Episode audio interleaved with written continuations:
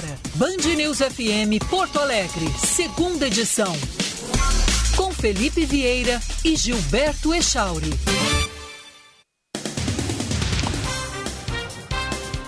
Bom dia, 11 horas, 1 minuto. Estamos iniciando a segunda edição desta terça-feira com muita informação no seu rádio em AM.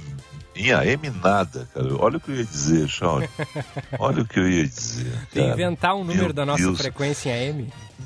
É, não, eu, eu, tava, eu, eu tava conversando com o Meneghetti aqui no, no WhatsApp e não sei porque eu estava lembrando do Ciranda da cidade, cara, e, e, das conversas.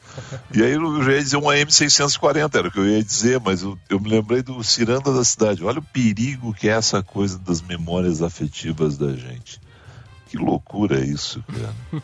Eu, eu, só faltou dizer, boa tarde, estamos iniciando o Ciranda da cidade, entendeu? Que loucura é isso, né? Porque eu estava me lembrando exatamente disso, estava me lembrando do estúdio ali da AM, né? Acho que é o Norival também, que está na técnica aí, que me traz lembranças passadas. É não, são Norival, anos de... Esse... Quanto anos de jornalismo, Felipe? Já são muitos programas. De jornalismo, de jornalismo, assim, ó, se eu considerar jornalismo, jornalismo que eu fiz lá com 13 anos, eu, até o Meneghetti, eu estava conversando com o Meneghetti, a, a, olha só, caros ouvintes, bom dia, perdoem pelas pelas digressões aqui. Eu estava conversando com o Meneghetti, eu vou te mandar aqui a Shauri que o Meneghetti me mandou. Hum. O pessoal do Sim de Rádio, acho que foi isso, foi, foram muitas boas lembranças assim no início da manhã. O pessoal do Sim de Rádios fez uma, uma coluna aí comigo, me homenageando no site do de Rádios, é, do de Rádio, não, não tem plural nesse caso. E aí eu peguei, estava conversando aqui, ó. Eu estava conversando com o Meneghetti, o Meneghetti teve a gentileza de me mandar, porque eu não tinha visto, obrigado a ele. E eu acho que era isso, estava batendo a nostalgia aqui da gente é, ficar saudoso. Então, ali no Sim de Rádio, por exemplo, tá aí contigo já esse link aí no teu WhatsApp. Recebi aqui. É, eu recordo que com 13 anos eu comecei na Rádio Sobral de Butiá como repórter mirim. Repórter mirim foi uma maneira que o Heron Oliveira pegou e encontrou de me tirar do ar.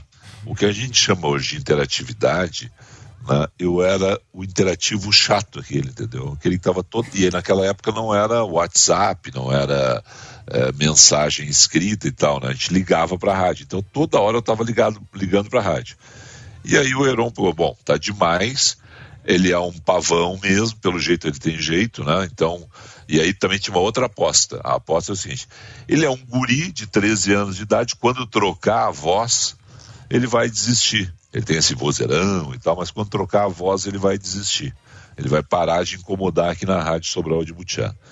Eles estão esperando eu trocar a voz até às 10h59, quando eu entrei né, contigo aí, porque eu nunca tive aquele, aquele, aquela mudança de voz. É um negócio maluco isso. Que loucura, né? Então, tudo isso para dizer o seguinte: se considerar né, os 13 anos da Rádio Sobral, nós estamos chegando a 43 anos de rádio. Né? Foi quando eu estreiei lá como repórter mirim. Se considerar a carteira de trabalho, ela foi assinada com 16 anos na, na Rádio Sobral de Butiá como operador de áudio, que foi minha primeira função, operando áudio no Entardecer na Querência. Hein? Mas, ah. Entardecer na Querência, programa do Alfeu Oliveira. E ali, ali, ali eu tive prazer, cara, imenso de conhecer o Edson Dutra de Serranos e tantos outros, mas o Edson é uma pessoa que eu tenho uma amizade, um carinho, uma troca de mensagens até hoje. Então, é, é uma referência para mim, porque afinal de contas, Serranos é o maior conjunto musical de todos os tempos do Rio Grande do Sul, com respeito a todos os outros. A todos os outros, mas é uma história longeva, são mais de 50 anos, né? E então é isso. Né? O resumo da ópera é esse. São e muitas por isso eu acho que bateu. Né? Pelas quais tu já passou. Ah, sim, né? Então é natural dar uma confundida. Mas sabe que é, é um negócio maluco essa, essa história de, de frequências, né? É, a gente, o Meneghetti está mandando uma figurinha aqui, deixa eu abrir. Boa, diz ele. Eu não sei se ele disse a boa pelo, pelo que eu estava conversando com ele agora, ou se é porque ele está ouvindo o programa. Agora também tem isso. Bom, é tudo bem. É, são, são tantas frequências. E, e, um negócio até que me perguntaram ali no. No Sim de Rádio, que eu estava relendo agora que o Meneghetti mandou. Deixa eu abrir aqui que eu vou dar a resposta exata. Que é um negócio bacana, cara. Que, que é um pouco do simbolismo dessa minha volta para o grupo Bandeirantes de Comunicação. De comunicação. É, deixa eu ver aqui, ó. Pá, pá, pá. Onde é que está isso? E aí nesse, nesse link que tu me mandou aqui diz várias coisas, né? Tem até ali os teus a, a, inspirações profissionais, maiores experiências, aprendizado que leva para a vida, maiores paixões, hobby, viagem, tem tudo, tem a tua, todas as tuas informações aqui. É. Mas eu tinha um negócio que eu queria ver aqui, agora não estou achando aqui. Pera um pouquinho, que era um negócio aqui.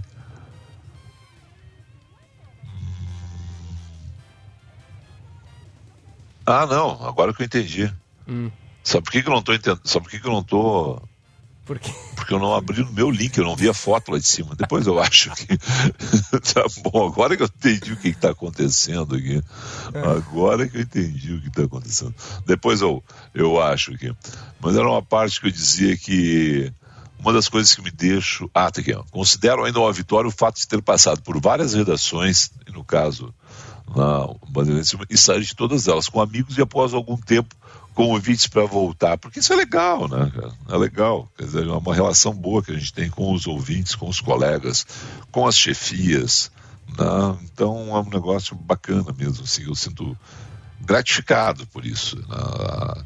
e, e sabe que eu não tenho é, eu lembro lá da Rádio Sobral sempre, né, porque afinal de contas foi o início de tudo, mas depois por onde eu passei, eu passei por vários lugares em Porto Alegre, né, não, sempre teve essa coisa assim de deixar amigos, né, muito mais já bati de frente com muita gente, meu gênio era horrível, acho que já melhorei bastante, a vida me ensinou bastante, mas é, a situação da gente ter assim uma, uma amizade, um número de amigos né, muito maior tá? e de boas lembranças muito maior que lembranças que a gente não queira voltar a ter. Mas tudo isso, olha, oito minutos falando disso, Chauri. Só para não Tem tanta passar, coisa mais importante. Para não deixar passar ah. aqui, Felipe, estou lendo a, uma das tuas qualidades, não esconder as emoções. Eu ah, gostei, eu choro. Gostei dessa. Eu choro. Eu choro. E eu, eu, eu, choro por qualquer coisa. Né?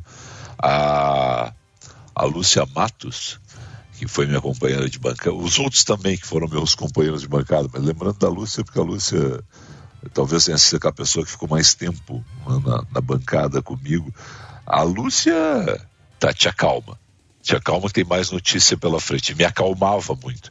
Porque eu sempre. É, e alguns editores meus muito carinhosos na TV, é, cara ouvinte, eu estou falando aqui de matérias aquelas que emocionam né, que fazem a gente chorar. Alguns editores, sabendo que eu ia chorar, me chamavam na ilha de edição antes, olha, já te prepara. Aí, bom, eu, eu chorava na ilha e chorava no ar de novo vendo a matéria. Então eu chorava duas vezes, era um horror. Mas vamos lá. Oi, Chora, vamos falar de um assunto sério aqui. Eu estou usando aqui a coluna da minha querida Marta Esfredo, na Zero Hora e vamos ser rapidinho nisso aqui. Eu vou só ler a coluna da Marta, porque a gente está com um programa atrasado já, né? Com essas memórias todas aí. Quem quiser saber tudo que o Echauri falou aí, sindirádio.org.br está lá, tá bom? Muito obrigado ao pessoal do Cindy Rádio. No ano passado, o braço de distribuição da CE teve o maior prejuízo da sua história, quase 60% acima do pior resultado registrado até então. A perda ao longo de 2020 chegou a 1 bilhão 620 milhões, quando no ano anterior havia sido de 1 bilhão e 80 milhões. Com esse resultado, acumula-se mais de uma década de prejuízo da estatal, privatizada no dia 31 de março por 100 mil reais, mais transferência de 4 bilhões e 100 milhões em passagem Os dados a que a coluna teve acesso não estão completos, mas vêm de fonte confiável, o site da Comissão de Valores Imobiliários. O material completo ainda não foi disponibilizado na página de relações com investidores da CE. Até ontem, só estavam disponíveis os dados do primeiro trimestre, que já não eram bons. Só no primeiro semestre de 2020, ano passado, o prejuízo já havia quase empatado com o do ano anterior, encostando em um bilhão de reais, o que fez o presidente do Grupo CE, Marco Soligo, dizer a investidores que a CE distribuidora estava quebrada. Esse resultado levava o prejuízo acumulado da CE distribuidora a um total de 5 bilhões de reais. Agora são 5 bilhões e 600 milhões de reais. Em 2020, a maior causa do prejuízo foram as despesas financeiras de 1 bilhão 360 milhões de reais. Há sinais também de problemas operacionais, porque a receita total de 3 bilhões 510 milhões foi inferior ao custo dos serviços vendidos, de 3 bilhões 570 milhões. Desse total, 2 bilhões 750 milhões foi o custo da energia elétrica fornecida. A CE Distribuidora é uma espécie de intermediária compra a eletricidade que entrega em casas e empresas. E 826 milhões 850 mil reais o custo da operação. Está alto, diz aqui a, a Marta Esfredo da coluna da Zero Hora. E aí ela mostra a série histórica de perdas da CE nos últimos 10 anos. Essa é a empresa né, que o Rio Grande do Sul, me perdoem o termo, porque afinal de contas acho que todo mundo tem um certo carinho pela CE e por tudo que a CE representou no passado, mas se livrou né? É o peso de uma estatal que dava muito mais prejuízo. E não um prejuízo à CE, porque se o prejuízo ficasse na CE, lá, né? mas não fica na CE. Esse prejuízo se, se, se espalha lá né? por todo o Rio Grande do Sul. Ah, Para quem, como foram muitos números, está né, tá na coluna da Marta Esfredo na Zero Hora de hoje, algo que se refere a um assunto que a gente tratou aqui a semana passada, mas é um assunto que tem que ser tratado sempre né, esse peso do Estado sobre nós e a nossa carga tributária, né, que acaba, no caso da CE, ainda representando mais prejuízo para nós, porque não pagava o ICMS, que é algo que você, Chauri, o nosso ouvinte, eu, todos nós pagamos na conta de energia elétrica, na né, e a CE simplesmente não fazia esse repasse. Dito isso, 11 horas 13 minutos, vamos para o noticiário e aí eu vou pedir que você leia o noticiário completo aí hoje, tá certo? Combinado. Idosos com 65 anos ou mais estão sendo vacinados contra a Covid-19 nesta terça-feira. São 38 unidades de saúde aplicando doses desde as 8 horas da manhã até as 5 da tarde, além de três pontos de vacinação via drive-thru das 9 da manhã às 5 da tarde, nos estacionamentos do Big Sertório, Big Barra Shopping Sul e na PUC RS. A abertura para esta faixa etária estava prevista para quinta-feira, mas foi antecipada pela Secretaria Municipal da Saúde. Também nesses locais poderá ser aplicada a segunda dose para quem tomou a primeira há pelo menos 21 dias. Agências da Caixa Econômica Federal de cidades de vários estados registraram grandes filas com o início do pagamento da primeira parcela do auxílio emergencial para as pessoas nascidas em janeiro que não receberam o Bolsa Família. As filas se formaram mesmo sem a possibilidade de saques do benefício, o que só poderá ocorrer para este grupo a partir de 4 de maio. O pagamento da nova rodada do auxílio emergencial está sendo feito diretamente em conta poupança digital da Caixa, que pode ser movimentada, por enquanto, apenas pelo aplicativo Caixa Tem. A Assembleia Legislativa Gaúcha vota hoje o projeto que cria o auxílio emergencial no Rio Grande do Sul. De acordo com o texto enviado pelo Executivo, a medida beneficia principalmente empresários e desempregados do setor de alimentação e hospedagem, com um valor total de 100 milhões de reais. Outros 30 milhões serão destinados para apoio a projetos de incentivo à cultura, assistência social e esporte. O projeto deve ser aprovado, no entanto, poderá ter alterações. A bancada do PT planeja propor emendas para aumentar o valor proposto pelo governo e sugerir alternativas com linhas de crédito para que os empresários necessitados possam ter acesso a uma quantia maior.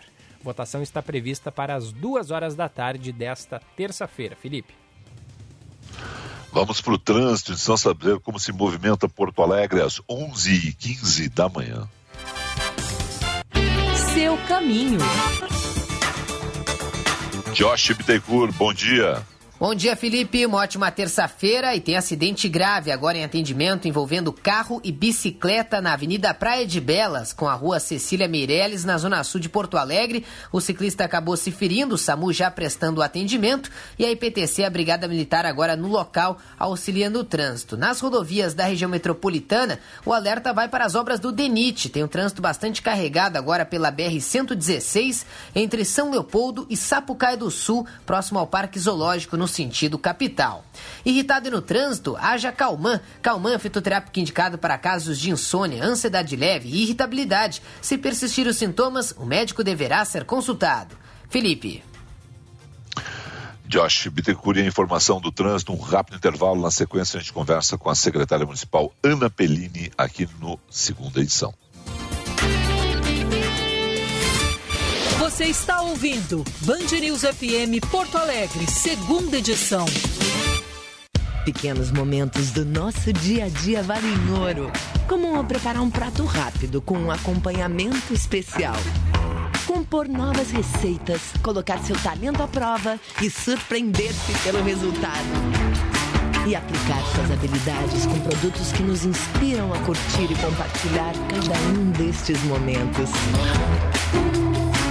Nova linha de frangos Golden Chicken Dália. Momentos que valem ouro.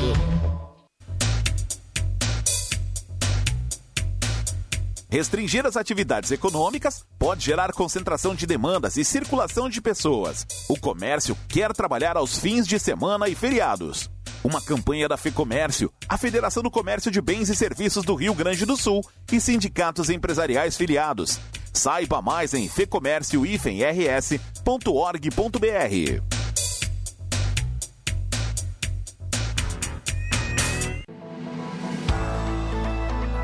Estude na FMP, a melhor faculdade privada de direito do Rio Grande do Sul com nota máxima no Ministério da Educação. Na FMP, você terá a formação adequada para uma carreira jurídica de sucesso. Confira nossos cursos de pós-graduação EAD no site fmp.edu.br. FMP Direito por Excelência. Direito para a vida. Agende-se! Dia 7 de abril, das 12 horas às 13 horas e 30, acontece o Tá na Mesa, com Luiz Lam, Eduardo Trindade e Rafael Goelzer, que abordarão o tema Rio Grande do Sul, impactos da pandemia. O evento é online, com transmissão pelo site da Federação e pelos nossos canais do YouTube, Facebook e LinkedIn. Participe! Apoio Rádio Band News.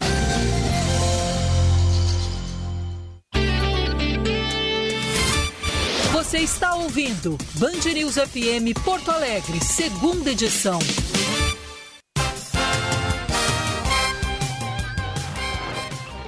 Onze horas 19 minutos, 11 e 19, a Secretaria Municipal de parcerias. Se reuniu essa, é, na segunda-feira para tratar da carteira de projetos da pasta com representantes do Ministério da Economia. A reunião virtual teve como objetivo estreitar relações entre a Secretaria de Porto Alegre e o Ministério para que a capital gaúcha possa contar com o apoio do governo federal na modelagem de PPPs, as parcerias público-privadas e de concessões de serviço. Secretária Municipal de Parcerias, Ana Pellini, bom dia. Bom dia, Felipe. Bom dia, Gilberto. Bom, bom dia. dia. aos ouvintes da Band News. Eu estou muito feliz aqui de participar do programa. Realmente, segunda-feira a gente teve essa reunião né, com a equipe da infraestrutura uh, do Ministério da Economia, uh, que veio disposta a nos, nos ajudar na modelagem dos nossos projetos aí de infraestrutura de Porto Alegre especialmente os de saneamento, que é o que está mais em voga em todo o Brasil, né? É uma meta do governo federal melhorar essa questão que, ao fim e ao cabo, é saúde pública. Então, eles uh, ofereceram ajuda uh, na questão uh, da, da água e esgoto, né? Da concessão da água, esgoto ou só esgoto, enfim, aquilo que o prefeito decidir.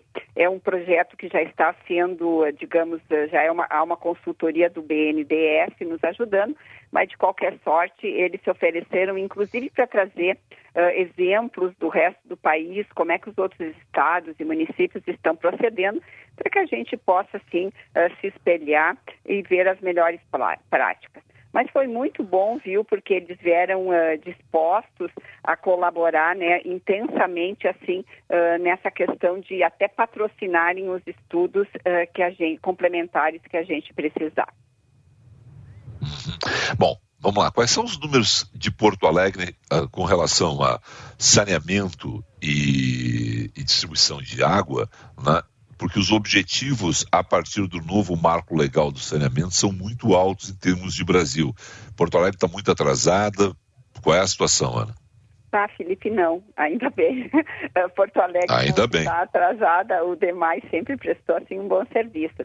Nós temos a universalidade uh, do fornecimento de água tratada há muitas décadas. E isso para o Brasil é uma caminhada longa ainda, né? Muitos estados lá no Nordeste não tem água, vai de caminhão, uma água de má qualidade, enfim, é, é, é bem uh, difícil. E nós aqui temos essa peculiaridade. É claro que nós temos um manancial aqui do lado que faz toda a diferença. Os mananciais de água que Porto Alegre conta são maravilhosos, então isso uh, barateia o custo da água, uh, facilita e tudo isso foi aproveitado e a gente dispõe então de água tratada para todos os porto-alegrenses há bastante tempo. O esgoto ele é um pouquinho mais complicado, né? Uh, Fala-se que se trata 56%, e coleta entre 70% e 80% aí há uma pequena divergência. Mas, enfim, nesse quesito a gente precisa avançar, porque a meta uh, para daqui a 10 anos é chegar em 90% uh, de tratamento de esgoto. É claro que Porto Alegre vai fazer, né? Vai fazer isso, é, é da nossa história, nós vamos perseguir essa meta, e o prefeito está decidindo ainda qual a melhor modalidade, né, uh, tendo em vista o novo marco regulatório uh, que saiu, então se ele vai fazer uma concessão plena de água e esgoto ou só de esgoto, enfim, qual a, a, a composição mais que ele entende mais adequada. Isso ainda não está decidido. Dependemos ainda de alguns estudos complementares que, inclusive, o governo federal vai nos ajudar. Porque, Felipe, essa é uma questão que não podemos errar. Ela, uh, Porto Alegre avançou bastante nesses 60 anos que nós temos o DEMAI, né? Os porto-alegrenses usufruíram de um bom serviço e a gente só quer melhorar, né? Que aqui seja ainda melhor. Mas deixa eu aproveitar deixa. em outras questões aqui que eles vão nos ajudar. A questão do resíduo sólido, né? Que é uma questão importante para todas as cidades Ana, também. Ana, Permita só, só para ver se, se, tem alguma uma questão ainda para fechar nessa questão do, do DEMAI, ainda do Echauri, porque aí a gente esgota o DEMAI e vai para outros, que era a minha pergunta, quais são as outras áreas, já estou vendo aí que resíduos sólidos é uma lá que podemos ter parcerias público-privadas. Echauri. Ana, na avaliação da secretaria, qual é o, o, o principal, o, o, principal foco, é, um local de Porto Alegre que vocês consideram que seja o, pior nesse sentido e que precisa de uma atenção especial nesse momento? Qual seria a prioridade na visão da secretaria? Tu diz na, na fornecimento de água ou tratamento de esgoto? Porque é diferente. Por exemplo, ambos, água. A, a Zona Sul é onde nós temos mais intermitência no fornecimento, que a água tratada chega a todos mas ela falta. Né? Uh, tem época que fica dois, três dias sem água. A gente não está acostumado com isso, né? A gente está acostumado a abrir a torneira e ter água. Então, uh, as ilhas também é um lugar onde tem muita intermitência. Então, uh, lá é um problema que terá que ser enfrentado. O esgoto, ele, ele é mais disperso, digamos, né? Tem a, a estação Serraria, que ela é imensa, mas aqui na questão esgoto, nós temos um investimento muito grande que foi feito e é público, né? E agora a gente precisa a colaboração do privado. É isso que está mais atrasando uh, o tratamento, a, o avanço no tratamento de esgoto, que é a ligação uh, das residências na rede distribuidora que passa na frente, né? Então a gente tem aí no Menino Deus, só para te dar um exemplo, uh, tem rede coletora com separador absoluto em todo o bairro. E, no entanto, quando chega lá uh, na, no arroio dilúvio, né, uh, chega com esgoto, porque muitos edifícios e casas mais antigas, eles não fazem, embora paguem a taxa de esgoto, que isso todo mundo paga, mas eles não fazem a ligação da sua residência. Então, ainda ficamos com aquela língua preta que nos envergonha, né? Na saída do dilúvio, aí se a gente olha de cima, olha no Google, a gente vê lá uma saída de esgoto uh, muito feia. Isso nós temos que acabar e é uma meta, uh, se for feita a concessão do esgoto, uh, que eu acho que é o mínimo que o município fará, é conceder o esgoto para o parceiro privado, esse é um objetivo primeiro, né? Que haja esse estímulo para que, uh, e até, uh, digamos, aplicação de penalidades para aquelas famílias, residências, edifícios que não se ligarem na rede com separador absoluto e o termômetro será o arroz dilúvio. Tu imagina, Gilberto, que bacana a gente ter um arroz dilúvio uh, que seja um ponto turístico, onde as pessoas possam ir lá visitar, caminhar, andar de bicicleta, sem ver aquele monte de, de, sujeira. Claro que tem gente que joga lixo, mas aí é a questão do resíduo sólido, que é uma outra temática. Mas, de qualquer maneira, nós temos que eliminar o esgoto uh, no arroio dilúvio para que, quando chegue no Guaíba, chegue uma água uh, de qualidade razoável e possa a cidade ficar embelezada, enfim, saneada, que é o que todos desejamos. Ana, como é que funciona uma PPP nesse sentido? Ela pode ser separada esgoto e água, pela dica que você já deu aí? Ela seria. Como é que é, funciona? Pode ser tudo, né? Modelar... A modelagem é que vai dizer. Nós temos, Sim. o BNDES estudou uh, diversas alternativas e agora está aprofundando a pedido do prefeito. Por exemplo, o prefeito Marquesan optou pela concessão plena. O que, que é isso? Água, uh, coleta de água, tratamento, distribuição, esgoto, tudo. Ou seja, o parceiro privado, a empresa, assume toda a questão da água e do esgoto, se comprometendo então a atingir as metas que a gente uh, definir para ela, que já estão uh, mais ou menos esboçadas. Então, uh, esse é um, um modelo. O segundo modelo é tu passares só o esgoto. Então, é a coleta de esgoto, tratamento e, a, e enfim, e, e, a limpeza dos nossos mananciais, né? Que a gente tem que, que melhorar todos os nossos arroz. Então, esse seria um segundo modelo. Nesse segundo modelo, pode se agregar também a gestão comercial. Por quê? O DEMAI, ele tem dificuldade de cobrar uh, adequadamente, né? O seu serviço. Eh, por exemplo, tem que trocar aqueles medidores, a cada cinco anos os hidrômetros vencem, é um investimento grande, ele às vezes não faz, e aí a cobrança não fica adequada. Tem exemplos uh, críticos, por exemplo, o presídio central não paga água. E, no entanto, são 5 mil pessoas que lá estão que consomem muita água e o demais não recebe. Uh, diversos órgãos públicos estaduais, outros também, uh, não pagam a água. Então, a gestão comercial poderia se agregar. Né? a empresa privada ela se encarrega de toda a questão do esgotamento sanitário e da gestão comercial também, fazendo, Sim. digamos, as melhorias necessárias e repassando o valor para o DEMAI relativamente à, à parte da água.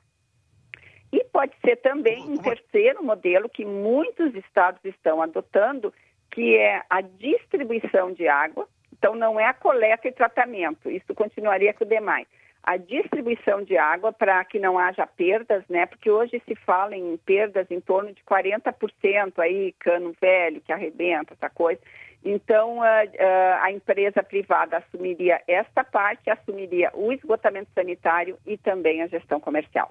Então, são as hipóteses que o prefeito está estudando uh, para optar por aquela que, que ele entender a mais vantajosa para a cidade. Tá, e essa parceria hoje, no que nós estamos vendo em termos de Brasil, 20, 30 anos, qual, qual o período? É, uh, o nosso modelo é 35 anos. Esse foi o estudo que 35. o BNDES fez. Uh, existem estados que fazem 25 anos, né? Aí a outorga fica menor. É uma questão de opção. Quanto maior o prazo, mais investimento se pode exigir do parceiro, porque ele terá um período maior para se ressarcir daquilo que ele aplica. Então, vai reduzindo o tempo, reduz também o montante dos investimentos. Perfeito. Sim. Bom, Aqui estamos falando especificamente de DEMAI. Tem mais alguma pergunta sobre DEMAI, Gilberto? É, eu queria entrar é, na parte, não sei se tem a ver com o DEMAI também, mas eu vi que vocês é, apresentaram os projetos das PPPs, é, mas também o projeto de parcerias comunitárias. Eu queria entrar nessa, não sei se, se também está relacionado ao DEMAI, secretária, a questão não. das parcerias comunitárias. Não, a parceria comunitária ela é diferente desses grandes projetos, né? É o envolvimento do cidadão uh, nas coisas da cidade. Uh, a gente teve no passado, bom, vocês são jovens, eu me lembro quando eu vim morar em Porto Alegre, uh, que as pessoas tinham um grande amor aos seus bairros. Ah, o bom fim, o bom fatal tinha suas características, as pessoas que lá moravam uh, ajudavam a cuidar, gostavam das características. Menino Deus, mesma coisa, Petrópolis, enfim, uh, eram pe cidades pequenas dentro de uma cidade grande onde as pessoas se sentiam parte daquele espaço, uh, cuidavam, enfim, ajudavam o poder público a ter uma cidade melhor. E isso, ao longo do tempo, uh, foi se perdendo, o que é uma pena, porque nenhuma cidade é boa quando a comunidade não está envolvida no cuidado, ajudando, enfim, contribuindo e se sentindo parte daquilo. O cidadão tem que se sentir parte da cidade e, e, e, ao mesmo tempo, a cidade tem que pertencer ao cidadão. Né? Então, esse, esse ambiente é que nós queremos criar com as parcerias comunitárias. Então, a gente está estimulando, assim, uh, N coisas que já aconteciam e agora a gente quer potencializar. A pessoa mora na frente de uma praça e, e é um cidadão aposentado e ele, ele quer cuidar da praça. Ele pode cortar grama uma vez por semana ou ele foi pintor, ele pode pintar o banco quando o banco está estragado, ou arrumar, ou é um vovô que leva as crianças a andar de balanço, o balanço quebrou, ele pode arrumar o balanço. Então a gente quer uh, estimular muito essa participação. E para isso, uh, para que não haja complicação, porque a gente ouvia muito também que, ah, eu quero ajudar minha cidade, mas é uma complicação, demoram para me autorizar. Então a gente criou um canal através de uma cartilha Está é, tudo bem explicadinho, uma cartilha é, chamada Parcerias, é, que está disponível no site da Prefeitura, né? Então, lá tem um único canal onde a pessoa diz, ela diz, meu nome é Ana Pellini, esse é meu documento de identidade, e eu gostaria de arrumar o balanço na frente da minha praça que está quebrado. Posso? Aí a gente ou examina, sim, pode arrumar, só tu pinta da cor tal, porque é a cor padrão aí para não ficar muito errado. Aí ele pode até propor uma cor, se for aceitável, a gente aceita. Manda uma resposta, de posse daquela resposta, ele está autorizado a fazer aquilo que ele quis. É desde a pequena coisa, um banco. Ah, eu vou cuidar do banco, que eu gosto de tomar chimarrão todas as tardes no banco. Esse banco eu vou cuidar, eu vou, sempre que ele estiver estragado, eu vou pintar, eu vou ah, limpar o entorno. Ou vou fazer um canteiro. Aí também a gente disponibiliza uma consultoria da SMAN lá. Eu não sei o que, que eu vou plantar nesse canteiro. Então, agenda um dia SMAN, um técnico da SMAN lá, né, da Secretaria de Meio Ambiente e Urbanismo, agora vai lá e, e orienta a pessoa o que, que ela pode plantar, como é que ela pode ajudar. Ou então é uma, uma empresa, tem mais, mais recursos, adota a praça, que isso a gente já tem vários exemplos aqui, né? A tal da uhum. Praça da Encol, que não é mais Encol, mas que a gente continua chamando, que agora é a Melni, que tem o Parcão. Enfim, há adoções de empresas também que são importantes, né? Eh, porque elas criam um, um efeito maior. Mas, de qualquer maneira, o que a gente quer com essas parcerias comunitárias é chegar no cidadão, para que ele realmente cuide. A tal ponto que a gente está estimulando uma figura que se chama o prefeito da praça. Uh, o Sebastião Melo, quando era vereador em 2012, ele votou um projeto criando essa figura. O prefeito da praça é um voluntariado, uma pessoa que quer uh, ajudar uma determinada praça, uh, mora na frente, quer cuidar dela. Então ela circula lá todos os dias, se tem uma lâmpada quebrada, ela avisa a prefeitura que tem que trocar a lâmpada, tem um balanço quebrado, ela avisa. Ela procura junto com a comunidade do entorno, o supermercadinho, a padaria, uh, para uh, patrocínios para arrumar algumas coisas que ela acha importante. Enfim, ela se responsabiliza por aquilo. É um trabalho voluntário, mas quando a pessoa se inscreve e a gente está começando agora a fazer esse estímulo, a busca ativa dessas pessoas, né, ela é nomeada em diário oficial.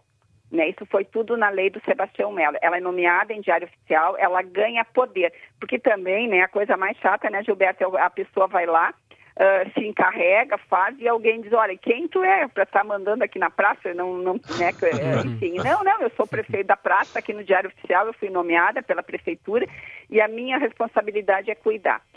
Tem pichação, essa pessoa mora lá, ela vai ver logo, ela pode chamar a guarda municipal, entende? É, é, é um antigo zelador, só que é um zelador voluntário Sim. que vai nos é um ajudar. cuidador. É o cuidador, exatamente. Não um cuidador. Isso é bem bacana porque tem gente que quer fazer. Tem gente que já faz isso. Né? Nós já que já faz isso. da dona Rose ali no Menino Deus, que ela cuida sempre da praça, ela já faz isso. E a gente vai designá-la como prefeita da praça.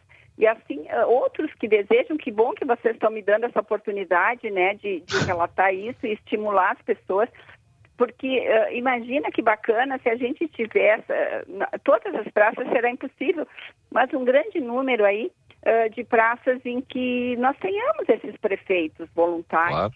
E, e, e, uma coisa que a gente se compromete também é que a gente não, o, o, o caminho do fracasso é se esses prefeitos buscarem a prefeitura para fazer lá o serviço e a gente não responder, deixar ele sozinho. Então, nós estamos uh, estruturando uh, um, uma linha rápida, entende? O prefeito nos determinou isso. Onde tem prefeito da praça, os pedidos de, dos prefeitos terão prioridade, eles serão atendidos logo, porque nós queremos que sejam exemplares para criar uh, o exemplo, né? Então, ah, essas praças aqui eh, que tem prefeito, elas estão boas, estão conservadas, os brinquedos estão estão em condições, a praça está roçada limpa. Então, ah, a gente vai também dar essa prioridade onde a comunidade se propõe a nos ajudar. Bom, um assunto puxa o outro e, a gente já explodiu o nosso horário aqui. Então, deixa, deixa eu só. E, e, com a Ana a gente tem muitos assuntos sempre. Ana, eu te cortei quando você falava de outras PPPs. Só me diz rapidamente quais são as áreas que vocês estão olhando. A gente falou de DEMAI, que é o mais adiantado em função do novo marco legal do saneamento. Né, e está todo mundo de olho nesse setor no Brasil e tem, e tem muito dinheiro né, e boa possibilidade de fazer é, boas PPPs nessa área. Você estava falando de resíduos sólidos quando eu te interrompi. Que mais? Resíduos sólidos e o que mais que, que Porto Alegre Drenagem. olha para PPPs nesse momento? Drenagem. O prefeito pediu para dar prioridade, que ele acha um problema muito grave. Ainda a, a Porto Alegre tem uma geografia complicada, então é muito cara a drenagem urbana. Então nós estamos fazendo uh, um estudo. Quem está nos ajudando na drenagem é a Caixa Federal, é o nosso parceiro, mas está incluído no programa de parcerias do governo federal. Então eles vão uh, colaborar nos estudos. Uh, nós temos também dois hospitais muito queridos de Porto Alegre, o Hospital Presidente Vargas e o Hospital de Pronto Socorro, que também foram incluídos no projeto de parcerias do governo federal. Neste caso dos dois hospitais, seria uma contratualização com um parceiro que vai construir um prédio novo, no caso do presidente Vargas, ou no pronto-socorro não, ainda não está bem definido, uma reforma, ampliação ou um novo local. Isso eles ainda não, não, não, não fecharam questão. Mas, enfim, são as instalações, o parceiro constrói, o parceiro equipa e passa a administrar um, aquele equipamento público. Não sob a ótica técnica, os médicos continuam públicos, continuam os mesmos, o serviço é público. Para o cidadão, não terá mudança nesse aspecto. Terá é uma qualificação uh, do serviço através da melhoria uh, da hotelaria, melhoria do atendimento, da limpeza, do que já é bom, mas enfim, uh, a gente quer qualificar Sim. isso através de um parceiro privado, porque nos locais onde eles estão fazendo isso, PPPs, para administrar uh, essa área da saúde, se consegue até por um valor menor ter um serviço ampliado e de mais qualidade. Então, esse, na verdade, né, nós temos então com o governo federal drenagem, Hospital Presidente Vargas, Hospital uh, de Pronto-Socorro, resíduos sólidos e esse, como tu disseste, de água e esgoto, que já está uh, indo já para os encaminhamentos né, da contratação, do edital para contratação. Perfeito. Bom, só uma última pergunta. qual é o cálculo de investimentos que vocês. Você já tem um cálculo de quanto a gente está falando aí de, de, investimentos em termos de, de, iniciativa privada nessas áreas em Porto Alegre? Porque a prefeitura hoje, pelo que você estava me dizendo aí numa das respostas anteriores, não tem a condição de fazer né, todos esses investimentos. Se calcula em quanto hoje? Tem alguma ideia? Olha, é, na verdade, os investimentos pesados eles estão na área do saneamento, assim, uh, considerada água, esgoto e drenagem, né? É que uh, se fala em 2,3 bilhões na água e esgoto, uh, eh, 3 bilhões na drenagem, só aí nós teríamos 5 bilhões de investimentos, né, que a cidade precisa e a gente faria através dessas parcerias. Agora, a questão de resíduo sólido não é tanto investimento uh, em infraestrutura, é mais serviço mesmo, né? E nos hospitais uhum. também. Uh, a parceria essa, a gente até teria que, uh, digamos, contribuir. Uh, o, município continua gastando com os hospitais, custeando os hospitais, só que baixaria um pouco e se melhoraria a qualidade. Agora, investimento em infraestrutura mesmo, nós teríamos em torno de 5 bi nessas três áreas que eu falei para ti: água, esgoto e drenagem. Tá perfeito. Ana, vamos voltar a conversar porque tem muito assunto aí na tua secretaria. Obrigado a você, um excelente dia. Eu adoro participar do programa de vocês. Muito obrigada. Ana Pellini conversou conosco e é muita área aí para receber investimentos e é muita área para ser melhorada em Porto Alegre que pode ter a participação na uma, uma parceria público-privada, Chauri. É verdade, Felipe. A gente tem Opa. Opa. Alô, alô. Opa. Eu tô te ouvindo. Caiu. Ah, sim. Ah, ah, tá na escuta? Eu tô aqui. Ah, desculpa, é que meu, meu retorno cortou aqui, Felipe. Desculpa, eu não, eu não, consegui, eu não consegui ouvir o finalzinho do que tu falou não, não. pra mim. Não sei se tu passou a bola. Não, tem muito mim, dinheiro para chegar, né? Não, tem muito dinheiro para chegar. Eu acho que é, são setores importantes da economia onde muitas vezes o Estado não tem mais, o Estado, seja o Estado, Prefeitura, União, não tem como investir em função de tudo que está acontecendo. Então, acho que é interessante a gente olhar bastante com profundidade, com seriedade para essas parcerias público-privadas. A gente vai um rápido intervalo comercial. A Ana falou em voluntariado nas praças. Eu quero conversar sobre voluntariado com o presidente da ONG Parceiros Voluntários na volta aí, Daniel Santoro. A gente volta com ele em instantes, Shauli.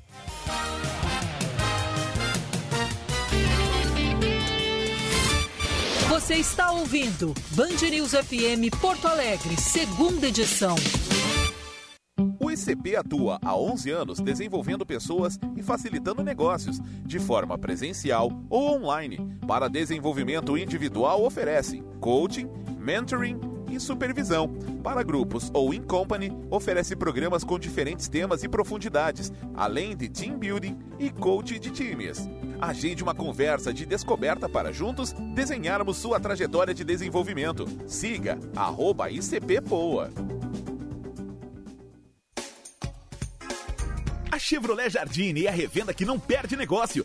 Aqui nós valorizamos seu usado na troca e sempre temos as melhores condições para você comprar o seu carro zero. Venha conferir o maior estoque Chevrolet do estado. Não feche negócio antes de ouvir nossa proposta. Se preferir, negocie pelo WhatsApp. Acesse jardinechevrolet.com.br. Jardine Chevrolet, a revenda que não perde negócio. Use o cinto de segurança. Você já sabe que todo lugar aceita PicPay e que todo lugar também tem maquininha de cartão. Mas você sabia que dá para pagar nas maquininhas usando o PicPay? É isso aí. O caixa ou entregador seleciona a opção crédito com QR Code. Aí é só você abrir o app, escanear o código no visor da máquina e pronto. Tudo com o celular e sem nenhum contato físico. Vai receber ou pagar nas maquininhas? Vai de PicPay. PicPay. Todo mundo usa, todo lugar aceita. A Audi Top Car te leva para todos os territórios. Produtor rural tem descontos de até 15%. Consulte os modelos disponíveis na Audi Top Car. Visite nossa concessionária em Porto Alegre ou Caxias do Sul e faça um test drive. Ou acesse auditopcar.com.br. Top Car. Welcome to the top. No trânsito, sua responsabilidade salva vidas. Agora na Band News, Band Motores, com César Bresolim. Oferecimento Courotec. Qualidade, praticidade e tradição em revestimentos de bancos em couro. Jardine, a revenda que não perde negócio. Olá, campeões! E a marca alemã Porsche está iniciando no Brasil a pré-venda do superesportivo Porsche 911 GT3 2022. Seu preço na casa de 1 milhão e 100 mil reais. O 911 GT3 é a versão de rua do cupê esportivo, mudando somente alguns itens para que possa ser usado fora das pistas de competição.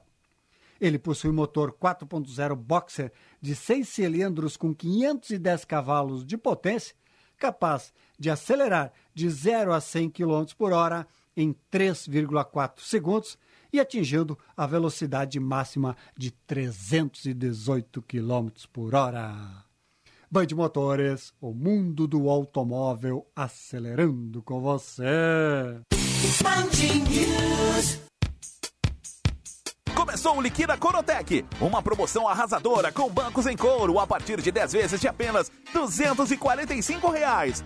Sim, você ouviu bem, 10 vezes de 245 reais. Ligue pra gente, confira os modelos participantes desta promoção e consulte condições especiais para outros modelos. Corotec, Avenida Ceará 1199, fone 3343 8333.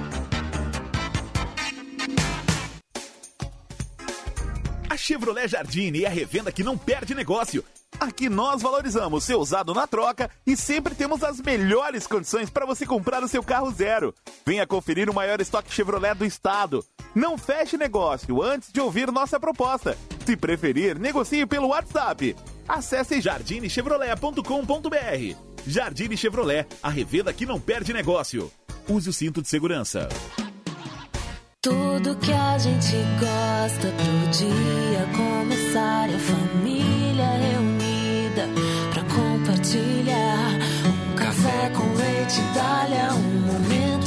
especial. Zero desnatado, semi ou integral.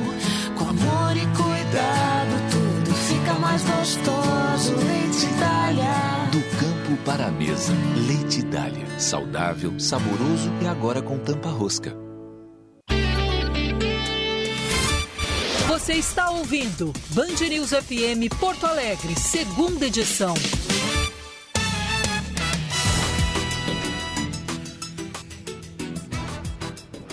Onze horas 48 minutos, o noticiário é Chauri. Estão sendo distribuídos nesta manhã um lote com 93 mil medicamentos que compõem o chamado kit intubação, utilizado para tratar pacientes em estado grave com Covid-19. São bloqueadores musculares e relaxantes musculares que serão entregues a 69 hospitais em 52 cidades do Rio Grande do Sul, atendendo à solicitação de apoio da Secretaria da Saúde do Estado Gaúcho. Os medicamentos estão armazenados e loteados no 3 Batalhão de Suprimento e são imprescindíveis nas UTIs destinadas a pacientes, pacientes no tratamento da Covid-19. A Polícia Federal deflagrou nesta terça-feira a Operação Checker, que visa desmantelar uma organização criminosa que fraudava o auxílio emergencial concedido pelo governo federal. Policiais federais cumprem dois mandados de prisão preventiva e dois de busca e apreensão no município paranaense de Umuarama. Dez oficiais foram indiciados no Irã pela queda de um avião de passageiros ucraniano que matou 185 pessoas em janeiro do ano passado. O anúncio ocorre após duras críticas internacionais ao relatório final da queda, que apontava erro humano, mas sem responsabilizar ninguém pelo incidente, e as negociações sobre o acordo nuclear. Os nomes dos indiciados não foram divulgados. Felipe. Bom, ainda bem que esse nosso entrevistado tem media training. Nós vamos ter aí o quê? Nove minutos com ele é um bom tempo. Nove minutos. Daniel Santoro, presidente da ONG Parceiros Voluntários. Opa! Caiu agora. Isso foi o Daniel que caiu? Foi, agora. Hã? Foi nesse instante que caiu a ligação, porque ele estava com a gente até 15 Vamos refazer. atrás. Não, tudo bem. Vamos refazer aí o Daniel Santoro, né, para saber a situação do voluntariado em termos, tempos de pandemia. Lá. Daniel, que é uma grande figura da cidade de Porto Alegre e focado nessa área do voluntariado há muito tempo. Hoje preside a parceiros voluntários que essa é daquelas que eu me emocionava seguidamente no ar, viu, Echauri? Entrava um cidadão legal, alguém já preparava o lenço para mim no estúdio do, do Banho de Cidade ali para Será que vai ter choro sabendo hoje? que eu 99% das vezes, para não dizer 101, eu chorava. Não, vou te dizer, rapaz. E eu até convido Mas os nossos. Opa, estamos com ele. Tá. Daniel Santoro, querido. Bom dia. Bom dia. Tudo bom, Felipe? Tudo bom, Gilberto? Tudo bem, bom dia. Tudo ótimo. Não, nós estávamos falando aqui do cidadão legal, mas quando a gente tem que otimizar o nosso tempo, vamos perguntar para você direto aqui. Voluntariado em tempos de pandemia, qual a situação hoje? Porque afinal de contas, muita gente que saía de casa para auxiliar a outras pessoas, Daniel, eu imagino que tenham que ter tido dobrados, eh, redobrados os cuidados e em outros casos, né, ter sido inclusive aconselhado a ficar em casa. Como é que está funcionando isso, parceiros voluntários que coordena tanta gente em termos de Rio Grande do Sul? Sem dúvida, Felipe. É, bom, bom dia a vocês, bom dia a todos. Eu tentarei ser o mais objetivo possível. Não tenho media training, mas é, buscaremos o horário. É, olha só, é, o voluntariado nessas horas ele emergir de uma forma muito mais contundente do que a gente leva no nosso, nosso dia a dia. Né? O mundo inteiro está sofrendo de forma bárbara com essa pandemia. O Brasil não é diferente, no Rio Grande do Sul também não. Muito me alegrou escutar a secretária Ana Pellini falando sobre a retomada do voluntariado para cuidar das praças e dos jardins de Porto Alegre. Né? Como todos sabem, a Parceiros Voluntários teve sua origem em Porto Alegre, e isso há 24 anos. O ano que vem estaremos fazendo um quarto de século, e sim, com uma parceria de longuíssimos anos com a Band, né, desde a época do Bira, né, Felipe? Tu acompanhaste bem isso.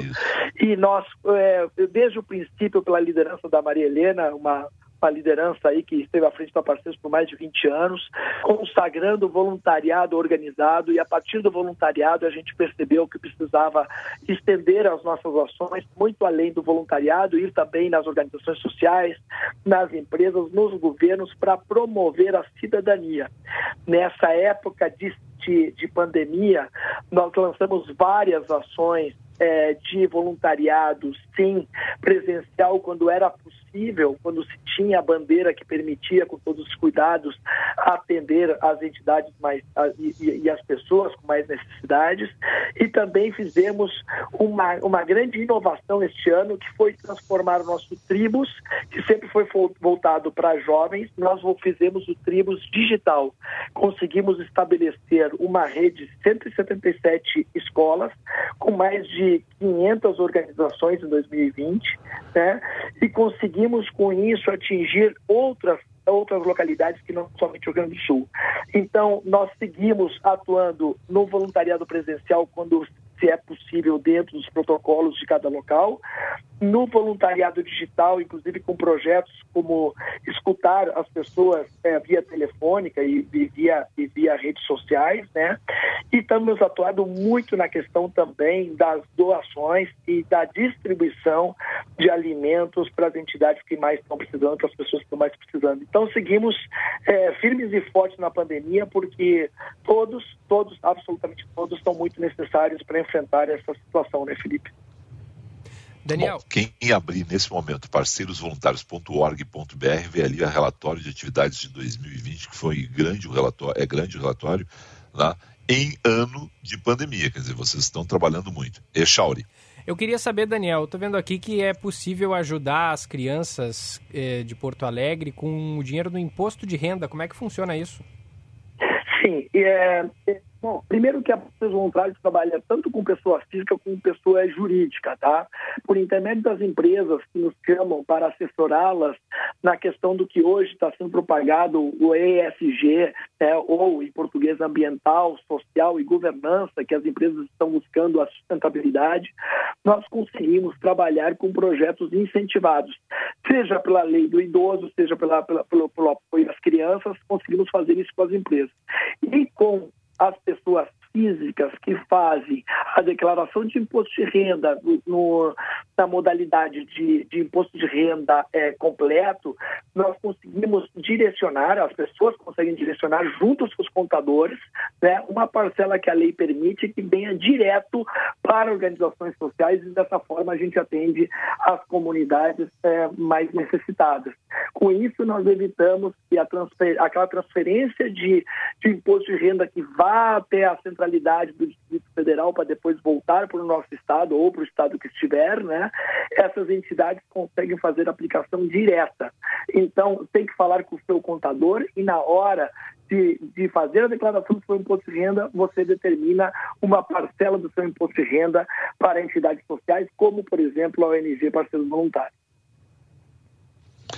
Daniel, a situação de doações, que pode ser até uma maneira mais fácil nesse momento das pessoas colaborarem, né? as pessoas que estão em casa. Como é que está funcionando essa questão aí? Porque você disse que estão com várias campanhas em aberto.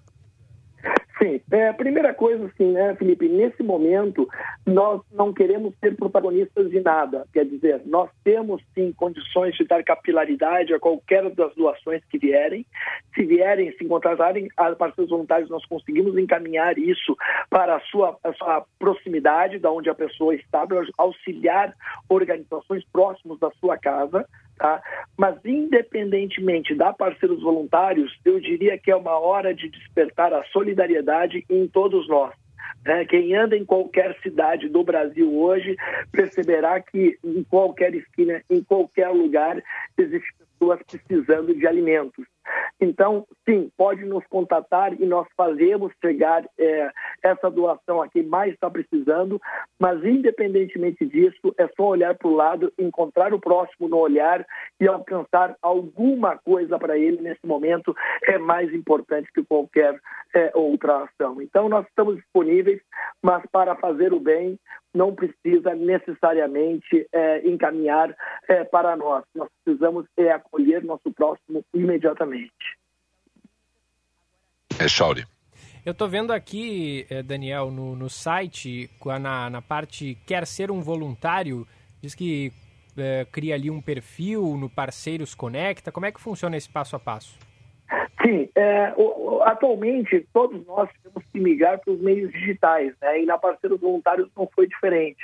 Hoje nós conseguimos, por intermédio das ferramentas digitais, acolher as demandas que vêm das pessoas que desejam voluntariar, mas ainda não estão é, é, inteiradas de como é que funciona isso. Nós temos, inclusive, uma breve capacitação via online. A pessoa não precisa se deslocar, faz uma capacitação para compreender o que, que é voluntariar e como é que ele pode voluntariar.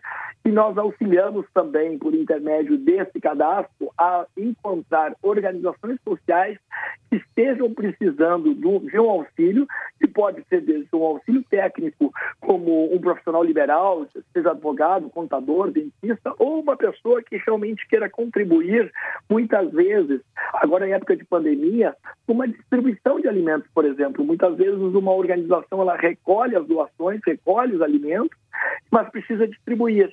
E assim se organizam forças de tarefa, grupos de trabalho, de voluntários que possam estar atendendo e acudindo essas, essas é, comunidades. Como as pessoas entram em contato com parceiros? É www.parceirosvoluntários.org.br. Por intermédio do nosso site, tem um volume grande de informações, pode nos contatar diretamente e nós estaremos retornando e contribuindo com tudo que estiver ao alcance, a nosso alcance para é, enfrentarmos esse momento e irmos adiante, né? Porque a cidadania ela não se restringe à época de pandemia. Tem media training sim, viu, Gilberto Echauri? Tem, né? Ele foi. Tem, né? Ele foi bem certinho no cronômetro aqui. Não, ele aproveita bem o tempo que tem. Esse é Daniel Santori, querido amigo. Daniel, vamos conversar mais, né? Porque afinal de contas tem muita coisa para se falar a respeito de voluntariado e é uma causa constante da Bandeirantes, da Parceiros Voluntários. Seguimos juntos. Abraço. Muito obrigado a vocês, obrigado pela oportunidade. Sempre à disposição. Um grande abraço e bom trabalho a todos.